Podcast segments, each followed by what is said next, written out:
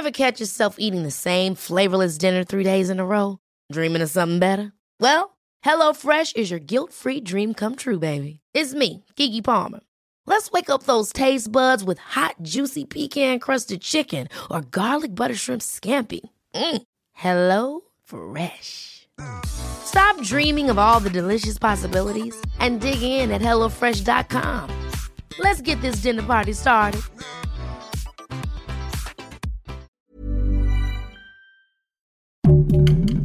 Heraldo Podcast, un lugar para tus oídos. Hoy, en primera plana, ¿crees que los partidos políticos deben pagar por sus malos manejos de campaña durante las últimas elecciones? Esto es Primera Plana de El Heraldo de México. Luego de las elecciones del pasado 6 de junio, el INE se dedicó a juntar toda la evidencia posible para preparar las multas contra los partidos políticos por irregularidades que encontraron en investigaciones en torno a sus gastos de campaña. De acuerdo con los documentos del INE, los cuales están en posesión del Heraldo de México, este jueves 22 de julio se darán a conocer las multas y se espera que sean superiores a los mil millones de pesos. Estas sanciones se derivan de la revisión de los informes de ingresos y gastos de campaña de los candidatos a los cargos de gubernaturas y diputaciones locales y estatales, correspondientes al proceso electoral del 2020-2021. Las investigaciones son realizadas por la Unidad Técnica de Fiscalización del INE y se estudia el origen y uso de todos los recursos que reciben los partidos para sus campañas. Debido a esto, Samuel García, gobernador electo de Nuevo León, podría ser multado por más de 55 millones de pesos por las historias y fotos que compartió Mariana Rodríguez en sus redes sociales en apoyo a la candidatura de su esposo.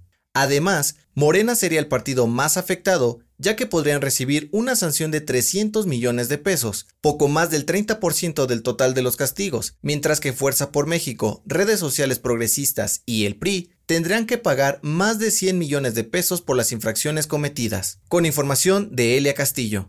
Si te gusta Primera Plana, no olvides seguir nuestro podcast en Spotify para estar al día de las noticias más importantes.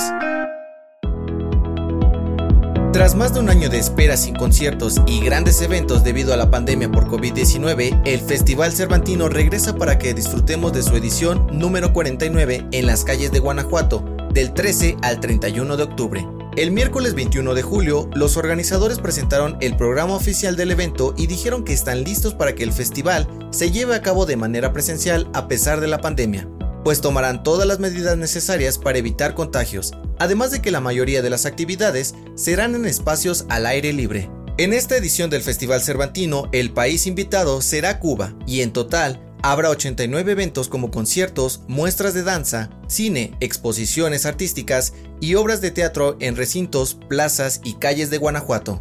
Además de los eventos en vivo, habrá más de 20 espectáculos que se transmitirán por internet y televisión, para que el resto del público pueda disfrutarlos sin salir de casa. Con información de Luis Carlos Sánchez.